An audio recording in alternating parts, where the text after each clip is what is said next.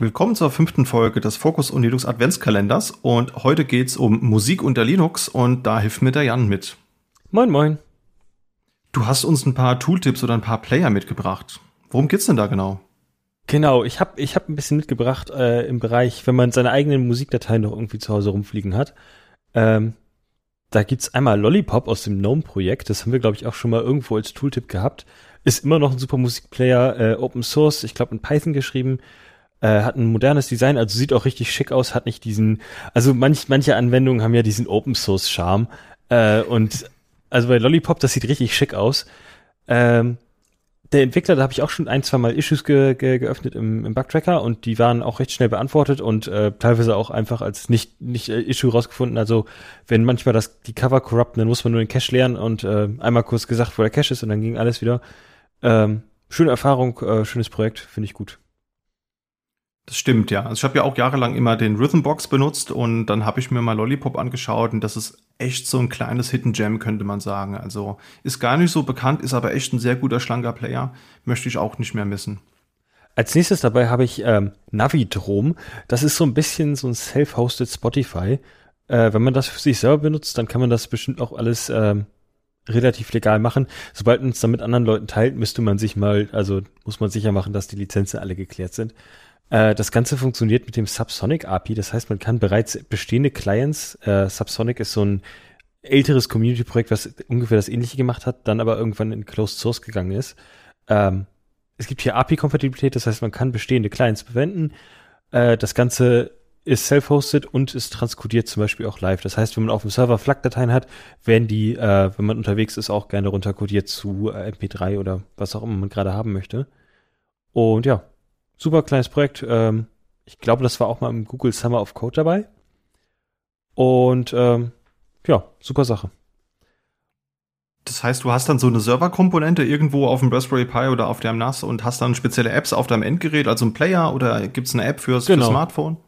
Äh, genau, es gibt halt durch dieses Subsonic API gibt es halt viele bestehende Apps. Ich glaube, es gibt auch eine extra Navitrom-App, äh, und es gibt halt so einen so Webplayer. Also wie ähnlich wie bei play.spotify.com gibt es das auch bei Navidrom, dass man das direkt aus dem Webbrowser machen kann. Stimmt, ja. Die Webseite sieht auch sehr daran angelehnt aus und habe auch gesehen, es gibt eine Funktionalität, dass du deine Albumcover von deiner natürlich legal erworbenen Musik, also da auch noch mal, wir sind natürlich hier kein äh, Lizenzrecht-Podcast, ne? Also setzen mal voraus, dass das natürlich alles korrekt erworbenes Material ist. Dann kann man sich da wohl auch Albumcover rüber kopieren, habe ich gesehen. Das sieht dann auch ganz nett aus. Wo hast du das im Einsatz? Äh, das läuft bei mir zu Hause auf dem NAS. Es ist noch quasi, dadurch, dass es auf dem NAS ist, ist das noch nicht so ganz mobiltauglich. Äh, ich muss das alles noch mit rausrouten und allem machen. Ähm, das ist gerade eher so ein, so ein Proof of Concept. Okay, cool. Ich habe was anderes neulich entdeckt, und zwar ist das Funk Whale. Und das ist auch wieder Teil des Fediverse. Also das, das Fediverse, da wäre es bestimmt auch mal eine eigene Folge wert. Das besteht ja aus vielen verschiedenen dezentralen Diensten. Mastodon ist jetzt eben nur einer davon, der im Moment in, in aller Munde ist.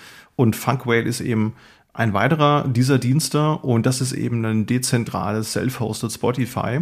Sieht auch sehr daran angelehnt aus. Das heißt, es gibt verschiedene Instanzen, die ihr euch raussuchen könnt um da eben verschiedenen independenten KünstlerInnen zu lauschen. Und ihr könnt natürlich auch einfach gern selbst, wenn euch das interessiert, da einfach eine Instanz hochziehen und da eben verschiedene Musik anbieten. Das finde ich ganz interessant, weil es halt einfach ein sehr moderner Ansatz ist und er ist aber trotzdem dezentral. Also das ist etwas, das kommt, glaube ich, vor allen Dingen kleineren KünstlerInnen zugute. Das würde ich mir auf jeden Fall mal näher anschauen wollen in, in Zukunft. Hast du das schon mal gehört? Hast du damit schon mal gearbeitet? Äh, genau, ja, das habe ich auch schon mal ausprobiert gehabt. Es ist halt, äh, meine Erfahrung war so ein bisschen, dass Navi drum so ein bisschen schicker war, aber dafür hatte halt äh, Funkwell dieses, dieses Teilen-Feature mit drin. Also man kann da auch seine Bibliothek mit den anderen Menschen teilen um sich herum äh, und sich quasi äh, sein eigenes kleines äh, Independent Label da schaffen oder Independent äh, Spotify. Finde ich eine super Sache, aber auch hier wieder die Lizenzrechte natürlich beachten. Ähm, da können wir natürlich dann auch nicht viel dran machen als Podcast. Okay, Walter Records wann? ähm, und dann kommen wir auch noch auch schon zu dem letzten Tool, das wir heute dabei haben. Und zwar ist das Maloja oder Maloja. Und das ist äh, für diejenigen unter euch, die äh, schon mal von Last FM gehört haben, das ist so ein, da kann man sein eigenes Musikhören so ein bisschen tracken. und gucken, wie oft man welchen Song hört und Last.fm liefert dann auch noch Empfehlungen.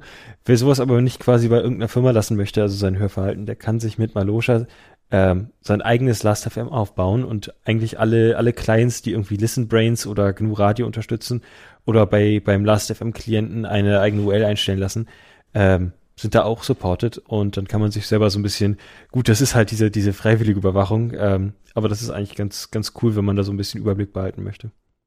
Ja, cool. Das finde ich, finde ich praktisch, weil ich finde, ich fand die Funktionalität schon praktisch, dass man auch mal ähm, ähnliche Musik vorgeschlagen bekommt. Ja, da gibt's ja auch sehr viele KünstlerInnen, die jetzt nicht so bekannt sind und wenn man die mal von unserem Algorithmus vorgeschlagen bekommt, dann hat man die vielleicht auf dem Radar. Das heißt aber, der Dienst, ich sehe gerade, das ist eine Python-Anwendung, die auch wieder irgendwo laufen kann in einem Container oder eben auf irgendeinem Host. Äh, die, die Anwendung muss dann nicht unbedingt Zugriff auf die Musik haben. Das heißt, die trackt dann nur MP3, ID3-Tags, die dann abgespielt werden oder wie muss ich mir das technisch vorstellen? Genau. Die, also das ist ja, das ist ja bei Last.fm, da schickst du das ja auch hin. Und äh, ich weiß jetzt nicht, wie das hier ist, aber bei Last.fm, selbst wenn du quasi Songs da hörst, die es nicht äh, offiziell gibt, also du hast dann quasi ein Schreibrecht da in deren Datenbank und kannst dann so ein bisschen Schindluder treiben mit dem, äh, äh, mit dem, äh, mit dem, äh, also so funktioniert das bei Last.fm. Ich merke mich jetzt hier nicht, äh, so tief bin ich in der Materie da noch nicht drin. Äh, aber das ist quasi so ein reines Tracking, das zieht sich das aus den Metadaten von deiner Musik. Schön. Was ist das für eine Datenbank, die da hinten drin läuft? Ist das eine vollwertige relationale Datenbank? Äh, da bin ich jetzt gerade, um ehrlich zu sein, ein bisschen überfragt. Ich sehe schon, ich muss mich in das Thema mal mehr einhören. Also ich finde das sehr, sehr praktisch. Das klingt auf jeden Fall nach etwas, das ich mir mal anschauen sollte. Und damit haben wir ein paar Tools euch an die Hand gegeben. Liebe Zuhörer, wenn ihr noch ein paar Tools kennt, die wir hier vergessen haben oder ihr Feedback zur Folge da lassen wollt, dann könnt ihr das sehr gerne tun per E-Mail an podcast.sva.de. Und dann hören wir uns morgen mit einem neuen Thema wieder.